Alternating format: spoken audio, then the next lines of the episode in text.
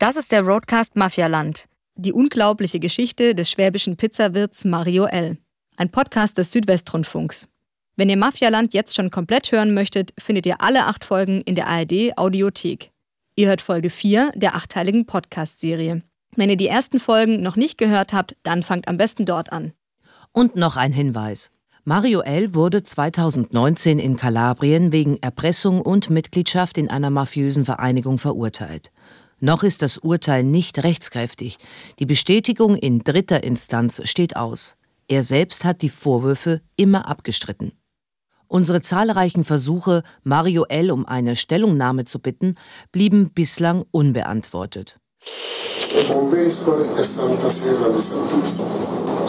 Guten Abend und heilig den Heiligen. Das sagt halt nicht irgendein Priester in der Kirche.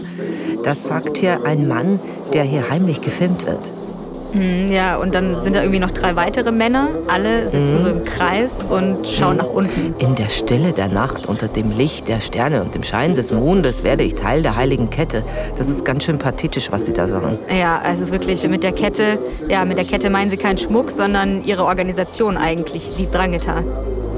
Ich schwöre, wieder und wieder alles zu verleugnen, bis zur siebten Generation, um die Ehre meiner weisen Brüder zu bewahren, sagt er. Oh Mann, ey, und in diesem Sprech geht es eigentlich mhm. die ganze Zeit weiter. Was ihr hier hört, das ist das Aufnahmeritual der mächtigsten Mafia-Organisation der Welt. Also es wurde heimlich natürlich mitgeschnitten ne, von der italienischen Polizei. 2014 war das, glaube ich. Und mit so einem Ritual werden neue Mitglieder, sogenannte Täuflinge, in die Drangheta aufgenommen. Ja, und angeblich ritzen sie sich dann alle noch in Finger, also die, die Täuflinge, lassen ihr Blut auf so ein Heiligenbildchen tropfen und das wird dann verbrannt. Und mit dem Verbrennen wollen sie den Mafia-Anwärtern eigentlich symbolisch zeigen, was passiert, wenn sie abtrünnig werden. Ja, darauf steht nämlich der Tod. Langsam und qualvoll, da gibt's keine Ausnahme.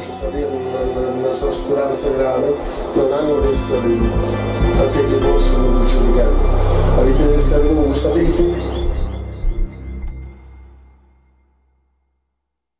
Mit so einem quasi religiösen Ritual müsste doch eigentlich auch Mario L. vor vielen, vielen Jahren in seinen Clan aufgenommen worden sein. Dabei bestreitet er ja bis heute überhaupt Mitglied der Drangheta zu sein. Aber die italienischen Ermittler, die zeichnen ein ganz anderes Bild über diesen Mario L. Und dieses Bild hat eigentlich weniger mit dem heiligen Mario L. zu tun. Ja, es hat eher mit dem Scheinheiligen zu tun. Ach, es war ja wieder so schön bei Mario. War er da auch da in Kalabrien in der Ferienanlage.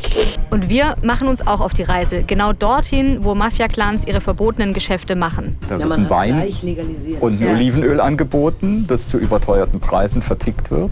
Das Two-in-One-Prinzip. Geldwäsche und Schutzgelderpressung in einem. Oft braucht es die Brandstiftung Vermutung da nicht, weil die Leute natürlich wissen, wer in ihrem Herkunftsort der entsprechende Boss ist. Und das mitten in Deutschland, vor unseren Augen. In Deutschland hat der Clan Vertraute, die im Land leben und die eben genau wissen, wie man sich dort verhalten muss. Und wie sie das genau anstellen, steht ganz konkret in Akten. Ja, sowas wird mir gar nicht einfallen. Nee. Und die Akten, die öffnen wir in dieser Folge unseres Roadcasts. Ich bin Birgit Tanner. Und ich Helena Piontek. Das ist der Podcast Mafialand. Die unglaubliche Geschichte des schwäbischen Pizzawirts Mario L. Ein Podcast des Südwestrundfunks. Folge 4, 1364 Seiten.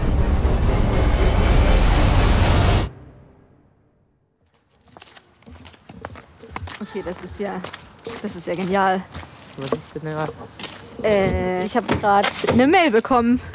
Und was ist an der so genial? Ich leite sie dir mal weiter. Jo, müsste raus sein. OCC Stiger? Ist es das, was ich glaube, dass es ist? Ja. Tribunale Ordinario di Catanzaro e Giudice. Äh, Birgit, das ist einfach die Ermittlungsakte zur Operation Sticks. Nein. ja, ist richtig heftig. Es fühlt sich irgendwie ein bisschen illegal an und ich glaube, das ist es auch. Also wir dürfen ja, ihn eigentlich gerade nicht in Händen halten. ja, ähm. Ah, okay. Informantenschutz. Ja, sagen okay. wir es mal so. Und das ist, oh, Das Hast du mal auf die Seitenzahl geschaut? Ja, ist auch genial lang. 1364 oh. Seiten. Oh nein, das ist alles auf Italienisch. Ja, da müssen wir mal ein bisschen das Übersetzungsprogramm. Ja, lass uns mal ins Hotel fahren. Ja. Komm. Gib Gas!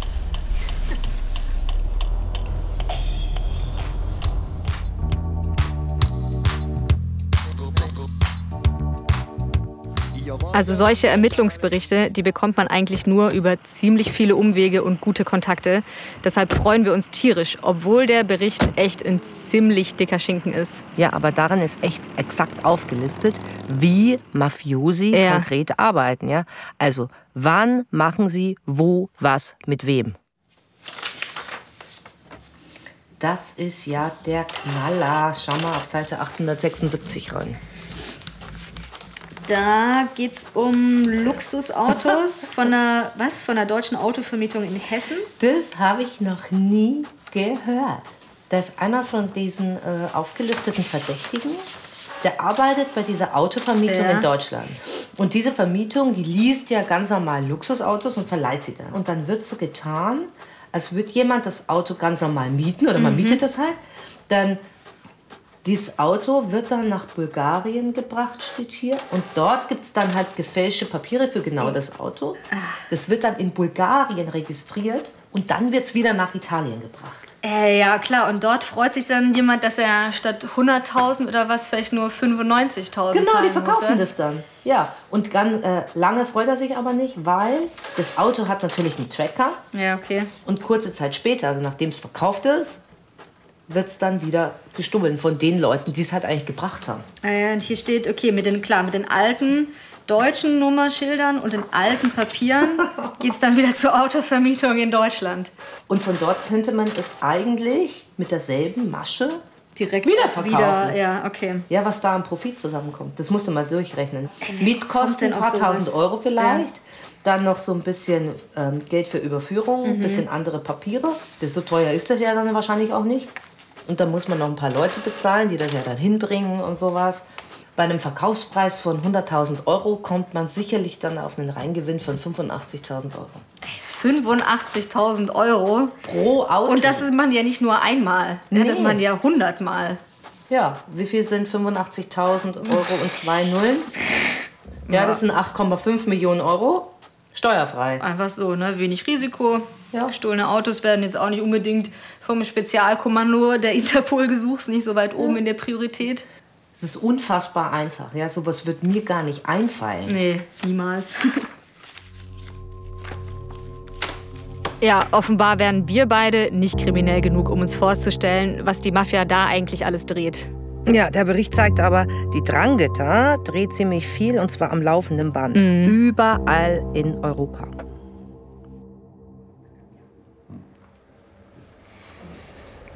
Er zeigt uns gerade was. Hier sind Birgit, unser Übersetzer Silvio und ich bei Calabria Sette, dem Online-Magazin, bei dem Gabriella Passeriello arbeitet. Die kennt ihr auch schon aus Folge 3. Und ihr Chef Nimmo, der zeigt uns gerade eine aktuelle Meldung auf seinem Computer. In der Nacht wurde nämlich ein mutmaßlicher Mafioso, der Drangheta, hochgenommen, und zwar in Linz in Österreich. Und es gibt permanent solche Meldungen. In Italien mehrmals die Woche, mhm. permanent geht da bei uns was ein. Und ausgegangen sind diese Ermittlungen eben von der Staatsanwaltschaft in Catanzaro. Und die ist 500 Meter Luftlinie von dieser Redaktion hier entfernt. Und daraus resultieren zig Verfahren, ne, verhandelt in Catanzaro, der Hauptstadt Kalabriens. Und in ganz vielen dieser Prozesse war die Gabriela dabei. Also die geht zu jedem Verhandlungstag, der mhm. öffentlich ist. Und die hat sich da eben die Finger wund geschrieben. Ja. Fu la prima ad avere quella notizia. Gabriella ist ziemlich stolz, dass Calabria Sette das erste Medium war, das die Nachricht bekommen und darüber berichtet hat. Sie war sofort Feuer und Flamme und arbeitete tagelang durch, um die Infos zu veröffentlichen. Denn diese Operation war was ganz Besonderes.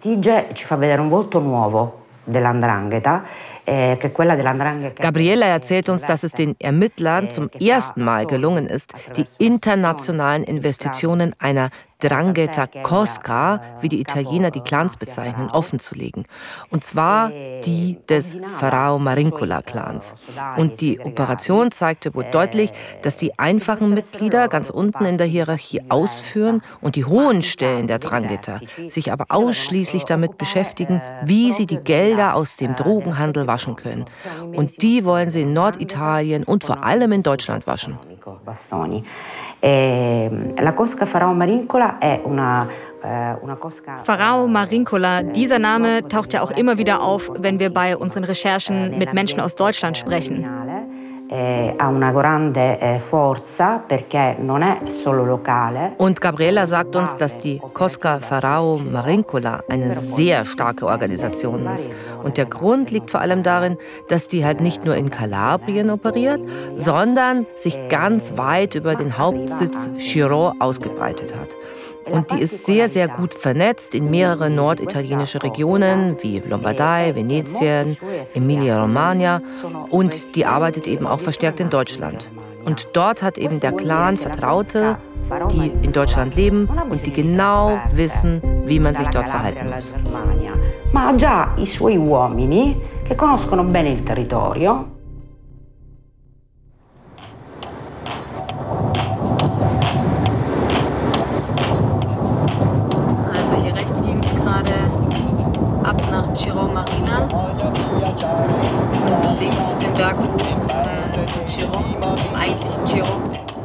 Chiron ist der Hauptsitz des Clans, dem Mario L. angehören soll. Das ist eine kleine Stadt in den Bergen, ganz unten im italienischen Stiefel. Da fahren wir auf unserer Reise durch Kalabrien auch vorbei. Da stand auch gerade Willkommen in der, in der Stadt des Weines. Ja, hier sieht man die Weinberger schon, die Weinreben, wie sie sich so hochschlängeln.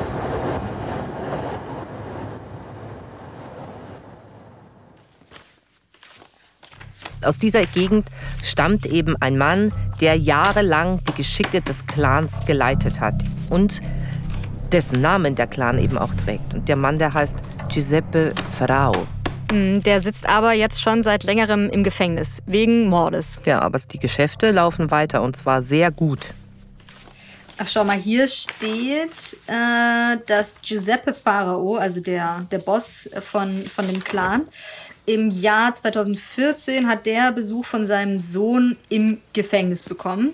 Und das Gespräch wurde natürlich abgehört und der Sohn berichtet ihm da, wie gut es bei dem Weinverkauf denn eigentlich laufen würde. Ja, von dem Sohn gibt es auch hier ein Fotoschau. Ah ja. Also so ein ziemlich großer Typ, ziemliches Mannsbild mhm. ist der. Wahnsinn. Hab mir gar nicht so vorgestellt. Eigentlich. Das Foto, das ist bei einem Treffen entstanden. Und zwar ein Jahr vor diesem Gefängnisbesuch. Da, ja. schau. Und zwar in Melsungen. Ach, Melsungen. Da, wo es die frische Luft gibt, die gute Luft. Das sind auch so, das sind auch so Fotos, ja, das sind so mehrere junge Typen, die stehen da auf der Piazza Antistante La Banca Sparkasse. Das ist toll, ne? wie sich Sparkassenplatz auf Italienisch anhört. Ja, es sind so ein paar junge Typen eigentlich, ne? Jeans, ganz normale Jacken, Sneaker, Basecap. Fallen jetzt eigentlich auch nicht wirklich auf. Und dann da, hier so auf dem nächsten Foto, da kommt so ein älterer an, ne? So graue, ja. kurze Locken, Sonnenbrille, blaue Jacke, helle Jeans. Und der streckt da zur Begrüßung schon mal seine Hand aus. Mhm. Und der schaut auch so aus, als hätte er offenbar was zu sagen. Ja. Und der ist wohl, das steht hier, mit dem Sohn von dem Pharao nach Melsungen gekommen und der heißt Vito C. Vito C. Hier ist auch einfach, also echt minutiös protokolliert, was die den ganzen Tag machen. Ja, aber die klappern eigentlich eine Pizzeria mhm. oder Eisdielen eine Trattorien in, in und um Melsungen. Ja, alles in der Gegend. Die sind immer so 20, 30 Minuten mhm. drin und dann fahren sie wieder weiter. Und ab und zu gibt es halt draußen so ein so ein mhm. Daumen hoch. Da haben sie auch einmal fotografiert. Und ja, geschrieben. Das, und das heißt ja dann eigentlich. Das ist okay, der hat den Wein abgekauft, ja. Genau, ja. Zwischendurch steht hier, fahren sie dann in den Baumarkt, kaufen aber nichts dort, ja. Ach so, ja. Ne? Bummeln einfach so durch Melsung. Und dann, nach getaner Arbeit, den ganzen Tag, wo sie da rumgefahren sind, was machen Mafiosi dann? Sie gehen in Puff in der Nähe von Melsungen. Da steht FKK Club. Schreiben die hier. Ja, irgendwie muss man also, sich ja auch erholen nach so einem Einsatz. Ey, ich komme mir vor wie in der Folge Sopranos. Echt. Also, was ich nicht so ganz checke, ist, die gehen da einfach in diese Pizzerien rein ne? und dann kommen die raus mit Daumen hoch oder runter.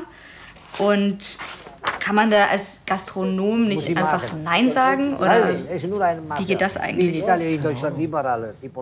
Das müsste doch eigentlich der Carlo in Gerlingen wissen, wo ja. man mit Hartmut Wohlbrand und mit der Ingrid essen war. Ja, genau. Der müsste das eigentlich wissen. Der arbeitet ja auch nur in dem Imbiss, weil das Haus, in dem er eigentlich sein Restaurant hatte, abgebrannt ist. Genau. Ja, also eigentlich ist er auch Gastronom. Ja, genau, der muss das wissen. Kommen da einfach Mafia-Leute zu dir und sagen, so jetzt zahlst du? Oder nee. wie ist das? Kam, nee. Hast du mal einen Berührungspunkt gehabt? Bei mir waren auch. Die waren bei dir? Hier in Gerlingen. Und dann Schutzgeld verlangt. Ja. Ja, ich, ich zahle nichts. Äh, hier in Deutschland zahlen alle, ist kein Problem. Äh, was, äh, meine, meine Frau war noch, war nicht schwanger, wir haben noch keine Kinder gehabt. Äh, was, äh, Schatz, wie ist die Nummer von der Polizei? Hat, wie ist die... 110. 110. Hallo, was machst du? Rufe die Polizei. Was denkst du? Ich bin nach Deutschland gekommen, zu euch noch Geld geben. Kein Problem. So, der ich gerade. Nein, nein, nein, nein, wir sind weg. Gut, nie wieder gekommen. Und dann war ein Kumpel von mir, ein Kumpel von mir an der Pizzeria hier in der Nähe. Und dann hat er gesagt, ja. zwei Lokale jetzt. Sag die Namen nicht. Hat aufgemacht, nach zwei Wochen waren die Leute da und der Arschloch hat angefangen zu zahlen. 1400 Euro im Monat. Nach zwei Monaten, dann ist normal, schaffst du nichts mehr zum alte deine Lokale, weil du musst die zahlen. Die, wenn wir willen, die kommen noch ein Geld. Hallo, weißt du, die waren schon zweimal. Bist du verrückt, was musst du bezahlen? Ruf die Polizei an. Ja, und ich war da, bei mir kommt immer, die Kriminalpolizei kenne ich sehr gut. Von Wallendorf auch. Ja, ja, die waren immer lokal bei uns.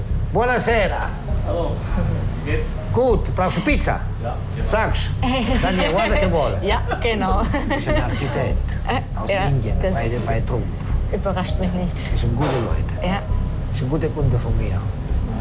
Und dann habe ich gesagt, jetzt ruft die Polizei. Ja, hallo, wie mag ich? Was kein Problem. Ich kenne einen guten äh, von Kriminalpolizei. Was, ja, magst du einen Termin bei dir lokal kommen und dann reden. Die geredet zusammen. Äh, die Kriminalpolizei war die Lokaltrainer auf einen Platz genommen, du, zu vier, zu fünf, wie viele waren, ich war nicht da mit diesem Tag. Hallo. Und dann sagte er, wenn du musst die Gelder abgeben, wenn die kommen, du sagst uns, du machst nur ein Signal, die sind. Und wir nehmen. Vier Jahre im Gefängnis waren die zwei. Ein Italiener und ein Kroat. Also so wie der Carlo das erzählt, klingt das total einfach, aber ich kann mir nicht vorstellen, dass das für alle immer so einfach geht. Nee, also Sandro Mazzioli hat uns ja auch erzählt, dass sie damals 2007 genau aus diesem Grund überhaupt den Verein Mafia Nandanke gegründet haben, um mhm. Gastronomen besser schützen zu können, weil es eben nicht einfach damit getan ist, die Polizei zu rufen. Ja, und ich frage mich, welche Konsequenz hat ein Nein zur Mafia mhm. wirklich für die Gastronomen? Was passiert da dann? In Hessen gab es Ermittlungen, die mit einer Verurteilung geendet haben. Und dieses Urteil wurde dann aber von der nächsten Instanz kassiert mit dem Verweis, dass der Richter ja hätte berücksichtigen müssen in seinem Urteil, dass dieser Wein ja tatsächlich auch einen Wert hatte. Das bedeutet, Mafiosi sind im Endeffekt straffrei ausgegangen, weil das Verfahren nicht nochmal aufgerollt worden ist, was ich nach wie vor einen skandalösen Umstand finde. Und wenn man berücksichtigt, dass in diesem Strafverfahren ein Gastwirt vor Gericht ausgesagt hat und eineinhalb Jahre, glaube ich, nach, nach Urteil sein Restaurant an zwei Stellen in Brand gesetzt worden ist, finde ich es umso schlimmer, dass die Leute, die damit wahrscheinlich zu tun haben, noch nicht mal sich erneut vor Gericht verantworten mussten. Tja, der Ehrliche ist dann mal wieder der Dumme, oder wie? Ja, aber so häufig, das sagen auch äh, Ermittler, brennen Pizzerien heute nicht mehr. Mhm. Oft braucht es die Brandstiftung gar nicht, weil die Leute natürlich wissen, wer in ihrem Herkunftsort der entsprechende Boss ist. Und das genügt dann eigentlich schon der Verweis oder der Anruf, dass man doch besser Produkte kauft oder bestimmte Dinge tut.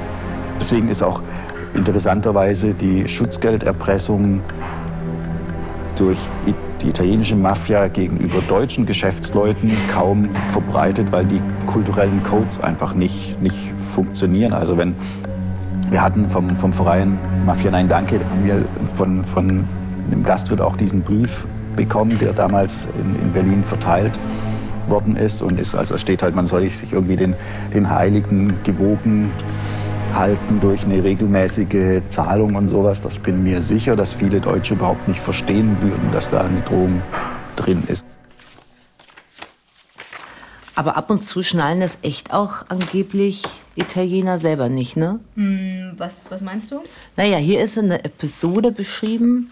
Da hat ein Mann angeblich, der, pass auf, denselben Nachnamen hat wie Mario, der hat offenbar auch Besuch bekommen, steht hier. Ah, das ist doch, das ist doch der Cousin von ihm, oder?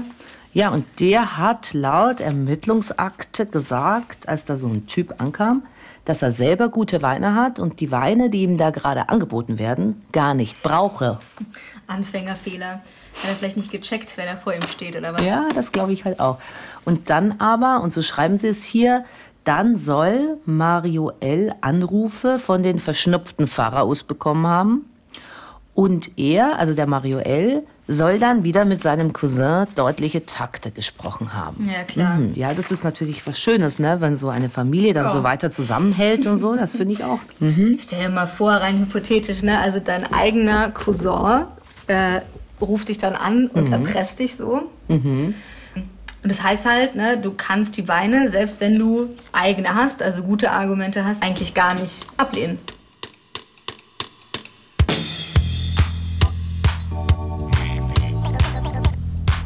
So, jetzt müsste es doch eigentlich überhaupt nicht mehr weit sein, oder? Äh, ja. Da vorne ist, glaube ich, schon Ah, da kommt jetzt ein Ort. Ortsschild. Ja.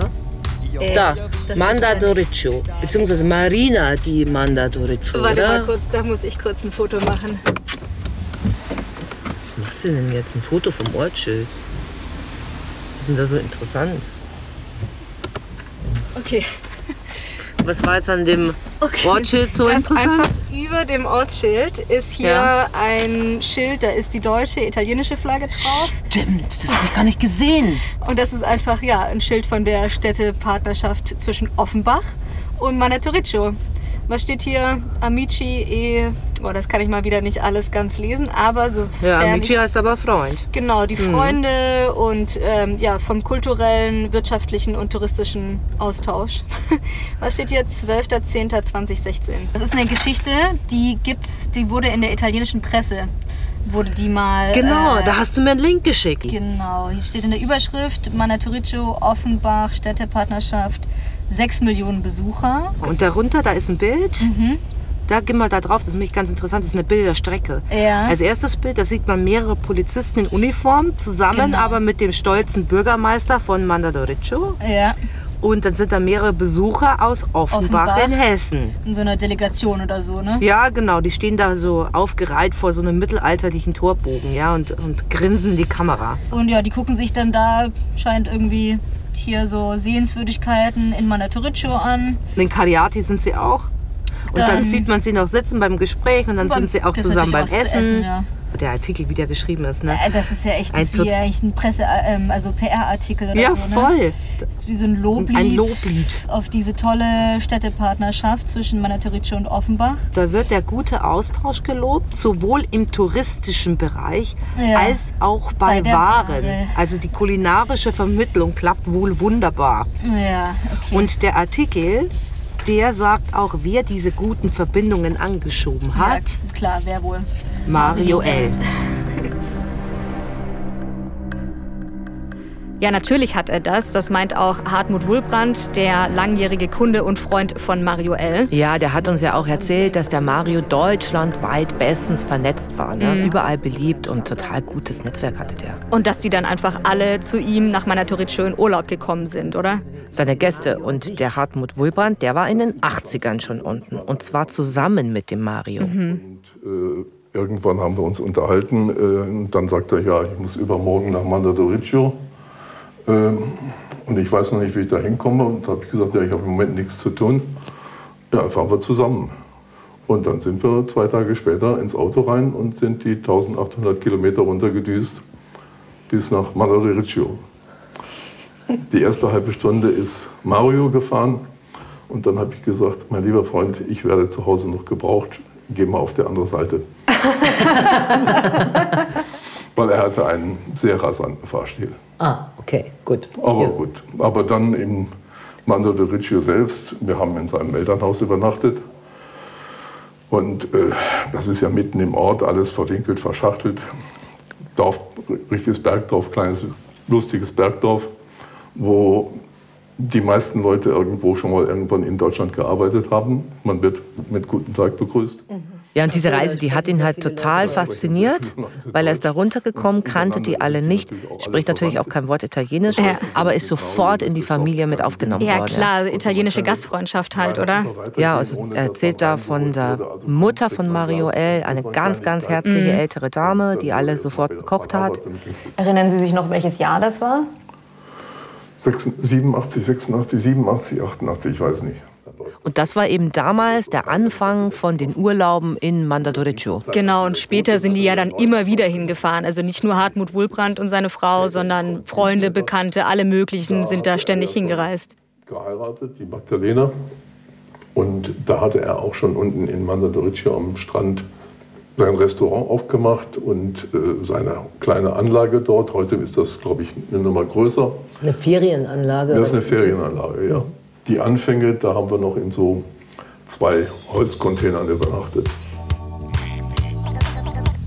Marina di Mandadoriccio heißt. Also es muss ja irgendwo direkt ja. am Strand sein, ne? Das haben wir irgendwie. Ja, also da gab es ja auch Bilder, wie da irgendwie Liegestühle am, am Strand sehen. Also aber hier sehe ich nur Ferienhaus an Ferienhaus. Alles ja. ist geschlossen. Naja, ist ja auch Dezember, ne? Das ist halt ist einfach, einfach gar nichts, nichts los. Hier kommt man echt nur zum Urlaub her.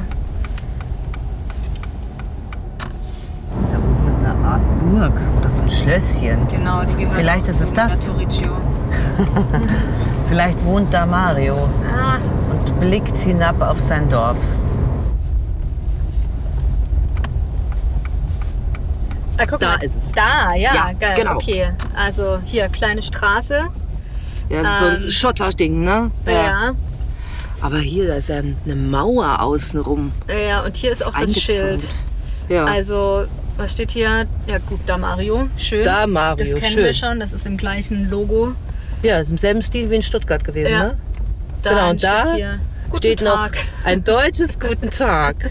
Ja, und da vorne ist auch gleich eine Deutschlandfahne ja. und eine Italienfahne.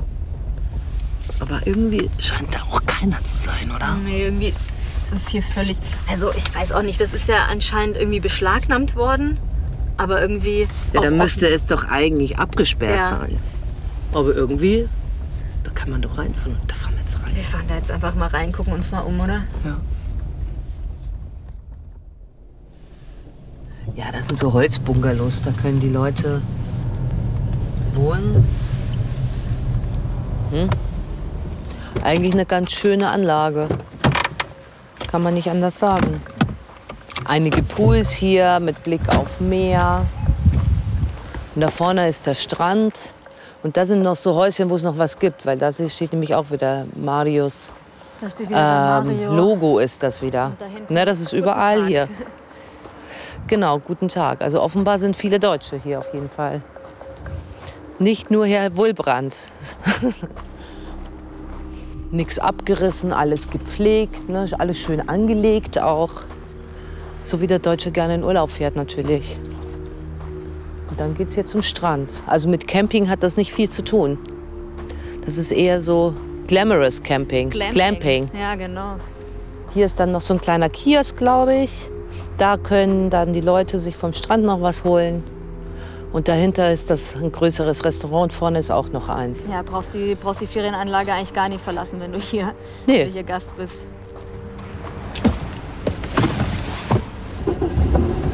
Ja, also hier lässt es echt ganz gut aushalten so im Sommer, oder? Ja.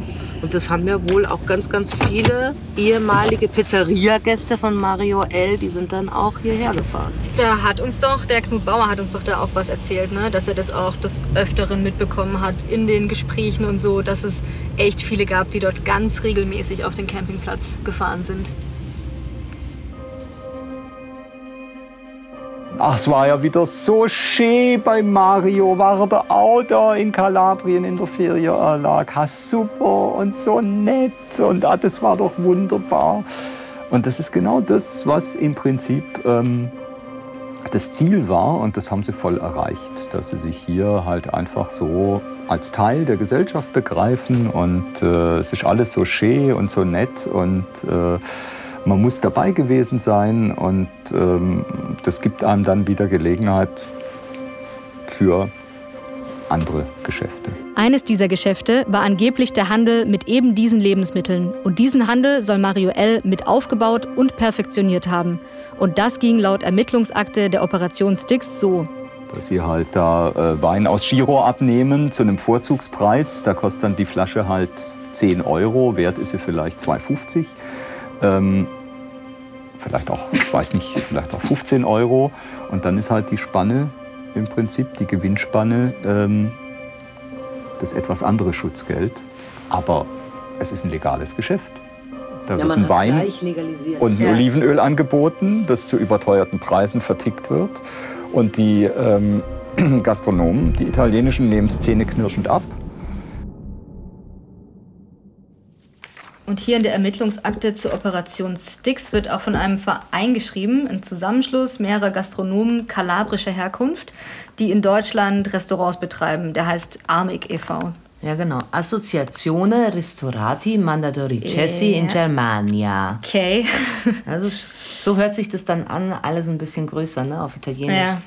Und da gibt es auch online einen Artikel über den Besuch der Offenbacher in Mandatoriccio. Mhm. Und da wird sogar von dem angesehenen Verein geschrieben. Und hier steht Direktor bzw. Mitglied Mario L. Dieser AMIG e.V., also ich nenne jetzt mal AMIG, das ist mir echt zu lange. Associazione Ristorazione, da da da. Ja, genau. Also, in Germania. Ist dir zu lang? Der ist ein Zusammenschluss mehrerer Gastwirte aus Hessen und Baden-Württemberg, wo Mario L. der Chef gewesen sein soll. Also so wird es hier zumindest in der Ermittlungsakte geführt. Und das Ziel ist aber, dass der Verein die kalabrische Lebensart und die Kulinarik einem größeren Publikum zugänglich macht in Deutschland. Also so ein bisschen so ein Promo-Ding. Ja, ich schaue gerade, ob es da eine Webseite gibt. Findest du da was? Nee, ich habe es mal eingegeben. Hm, vielleicht haben die auch mittlerweile schon gelöscht, ne? Ja, es gibt aber noch einen Facebook-Eintrag. Okay. Ja, da gibt es noch einen Auftritt und der letzte, ah nee, und da ist der letzte Eintrag, ist das Festival Culinario 2018 in Offenbach. Okay. Und da ist aber irgendwie von Mario L. wird da nicht als Direktor gesprochen, mm, ehrlich ja. gesagt. Also in hm. der Ermittlungsakte steht aber auch, er ist jetzt nicht der Direktor, er soll de facto Direktor sein. Das heißt also im Hintergrund mhm. irgendwie Fäden ziehen, auch wenn er nicht offiziell drin steht. Eigentlich ganz geschickt gemacht, ne? Mhm. Aber da gibt es auch hier noch einen anderen Artikel, in dem der Vorsitzende des Vereins zwar mhm. die Mitgliedschaft von Mario L. bestätigt, aber dass er Geschäftsführer war oder irgendeine Leitungsfunktion hatte, weist er ganz ja. entschieden zurück. Ja. Und er schreibt hier auch, äh, über die Vereinigung wurden nie Produkte des Pharao Maricola Clans vermarktet. Okay. Ja, ich kann mir das auch gut vorstellen. Das ist ja viel äh, subtiler wahrscheinlich gelaufen. Ne? Über einen Verein mhm. lernt man einfach andere Gastronomen kennen und auch deren Umfeld. Und es geht ja viel mehr darum, dass die Mafia die Kontakte für sich mhm. nutzt. Ja, und dass der Verein dann selbst gar nicht verwickelt ist. Genau, es sind ja am Ende die Kontakte, das Netzwerk, das Entscheidende. Ne? Und dann hast du Anlaufpunkte mhm. zu Ausrüstungen, Fahrzeugen, die ganze Logistik, Lagerräume. Und das fällt vielen vielleicht auch gar nicht mehr auf, dass du dass da irgendjemand so seine illegalen Sachen schiebt. Ne? Naja, die Ermittler schreiben hier, Ziel war es, Tochterunternehmen in Deutschland zu gründen, okay. Mhm. Und die haben wohl auch schon Lagerhallen und sowas angemietet. Ja, oder zumindest hatten sie das vor. Mhm. Und ja, hier steht dann auch noch Mario L. soll dann in diesem Lebensmittelgeschäft oder in dem Verein eine wichtige zentrale Rolle gehabt haben, weil er dann immer die Fahrzeuge und Fahrer auch angeboten hat, dass die die Sachen von A nach B bringen. Mm, wenn es hm. stimmen sollte, ähm, hat er da womöglich ja, vielleicht auch sein eigenes Personal von der Pizzeria eingesetzt. Mhm. Also könnte, könnte sein. sein, ne? Ja, vielleicht wussten die das einfach auch überhaupt gar nicht. Was sie da ne? eigentlich rumfahren. Ja, ja. Mhm. Und die haben aber diese, die haben hier diese Informationen in der Ermittlungsakte von einem Informanten. Und dieser Informant, steht hier, und das ist eigentlich das Interessante. Dieser Informant bezeichnet Mario L. als die Bezugsperson des Pharao-Clans in Stuttgart. Und zwar nicht nur für Wein. Hm. Ja, in Kalabrien gibt es natürlich auch echt viele tolle Produkte, die sich jetzt exportieren lassen. Ne? Also das, das, ganze Fleisch, Wurstwaren, Milchprodukte, Olivenöl, Pizzateig, das mhm. kann man ja alles brauchen. Ja, wenn man hier mal so sich rumguckt, ja, da in der Nähe vom Hotel. Alles ist hier umgeben von Olivenplantagen. Ja, stimmt. Ja, das ist ja auch Wahnsinn. Dann natürlich, klar, klar, Pizzateig kann man industriell herstellen. Ja, und dann bist du halt hier direkt noch am Wasser, ne? Hast du guten frischen Fisch. Ja, und die Fischerboote sind draußen schreiben Sie ja hier auch in der Ermittlungsakte ja, von Fischhandel.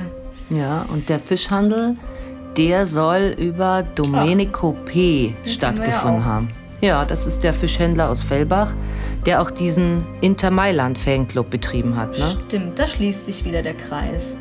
Da sollen damals die Stimmen eingesammelt worden sein. Genau, fürs italienische Parlament. Ja, so kommt das wieder zusammen. Und der Interclub, der soll laut Ermittlungsakte die Zentrale dieses Fischhandels gewesen sein. Genau, und der Mario L., der hat dann den Akten nach, muss man ja sagen, die Aufgabe gehabt, in Stuttgart so eine Art Fischmonopol zu errichten. Ja, krass, ne? Also jeder italienische Gastwirt mhm. darf nur noch diesen Fisch aus Fellbach kaufen. Ja, und in dem Zusammen wird eben auch ein Whistleblower oder so ein Informant halt einfach zitiert. Der Mario sei innerhalb der Dranghätter dafür einfach zuständig gewesen, ähm, den Standort Stuttgart zu sichern. Angeblich. Ja, krass. Und wenn er diese Struktur in Stuttgart so sichern sollte, dann wäre er, um im Bild zu bleiben, einfach kein kleiner Fisch. Dann wäre Mario L. wirklich ein größerer Fisch für die Organisation.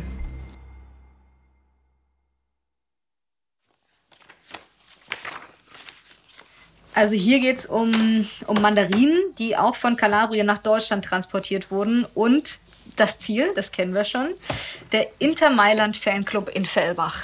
Aber in diesen Mandarinenkisten waren eben nicht nur Mandarinen. Wie sollte es auch anders sein? Klar.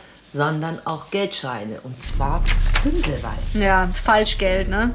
Mhm. Und dieses Falschgeld, das wurde anscheinend in einer kalabrischen Druckerei gedruckt, in einem Ort, den wir auch schon ziemlich gut kennen, Mandatoriccio. Ja. Und wer lebt in Mandatoriccio? Oder oh, wer Mann, kommt ey. aus Mandatoriccio? Mario L. Ja. Und derjenige, der diese Druckerei betrieben haben soll, laut Unterlagen, ist auch kein anderer, ist Mario L. wenn man diese Akten liest, dann fällt man ja eigentlich vom Glauben ab, weil der Mario ja. L., der streitet ja alles ab. Der streitet ja selbst ab, da Mitglied in der Drangheta zu sein. Ja, aber dabei ah. ist ja in den Akten, also da sind ja sogar Tonaufnahmen, Abhöraufnahmen werden da zitiert, ne, wo ja. seine Stimme eindeutig zu hören ist. Und da ist er dann ähm, oftmals überhaupt gar nicht so bescheiden, Nö. wo er selber sagt, so ich habe die großen Kontakte und ich habe euch das und das bereitet und sowas. Also, ja, damit gibt er dann schon ganz gerne an. Absolut. Also, dass er so der große Macher ist mit seinen vielen, vielen Kontakten, wissen wir ja auch von anderen, dass er das gehabt hat. Klar, und er schmückt sich halt dann damit, dass er diesen ganzen Lebensmittelhandel im Raum Stuttgart überhaupt erst möglich gemacht hat. Und dann schmiert er diesen Bossen eigentlich auch noch ein bisschen Honig ums Maul, mhm. weil in einem so ein Telefonat sagt er ja dann auch, wie toll diese Mitglieder des Pharao-Clans wären genau. und was für einen tollen Geschäftssinn sie doch hätten. Und dass er für sie sogar in den Knast gehen würde. Nächstes Mal bei Mafialand. Also diese Ermittlungsakte bietet uns echt einen tiefen Einblick in die angeblichen Machenschaften, aber es ist halt nur eine Ermittlungsakte. Aber was hatte davon vor Gericht Bestand? Und was konnte Mario L. vor Gericht entkräften? Und um das herauszufinden, fragen wir den, der seit Jahrzehnten die kalabrische Mafia jagt. Nicola Grattieri, oberster Mafia-Jäger Italiens. Ich bin ein bisschen aufgeregt. Du bist aufgeregt? Den Typ zu treffen jetzt. Warum? Weil er ist so ein Held hier in Italien eigentlich. Ja? Ja, ja, das ist so eine wichtige Person. Wir treffen den Popstar der Staatsanwälte. Mafialand. Die unglaubliche Geschichte des schwäbischen Pizzawirts Mario L. ist eine Produktion von 190p im Auftrag des Südwestrundfunks. Executive Producer sind Sarah Essler und Oliver Miske. Redaktion SWR Stefan Orner und Manuel Dörflinger. Gesamtleitung SWR Carola Oldenkott. Skript und Dramaturgie Helena Piontek und Birgit Tanner. Producerin Laura Freialdenhofen. Schnitt und Sounddesign Jonas Knopf und Jonas Hipper. Musik Felix Schneider. Danke an Jakob Baumer für die dramaturgische Beratung und an Marie-Claire Schneider für die Bereitstellung des Archivmaterials. Und vielen Dank auch an unsere italienischen Kollegen Silvio Motta und Carmen Tell. Findet ihr das Thema Mafia in Europa auch so spannend? Meine Kolleginnen vom Tagesschau-Podcast 11KM haben in der Folge Holzmafia, der große Waldraub, über die organisierte Kriminalität in den Karpaten gesprochen. Dort ist die rumänische Mafia aktiv und holzt systematisch die geschützten Urwälder ab. Diese und noch mehr Geschichten zum Weitererzählen und Recherchen, die bewegen, hört ihr in 11KM, der Tagesschau-Podcast. Zusammen mit den Journalistinnen und Journalisten der ARD durchleuchtet Host Viktoria Michalzack in jeder Folge ein spannendes und relevantes Thema in aller Tiefe. 11KM hört ihr von Montag bis Freitag ab 6 Uhr früh in der ARD Audiothek und überall dort, wo es Podcasts gibt.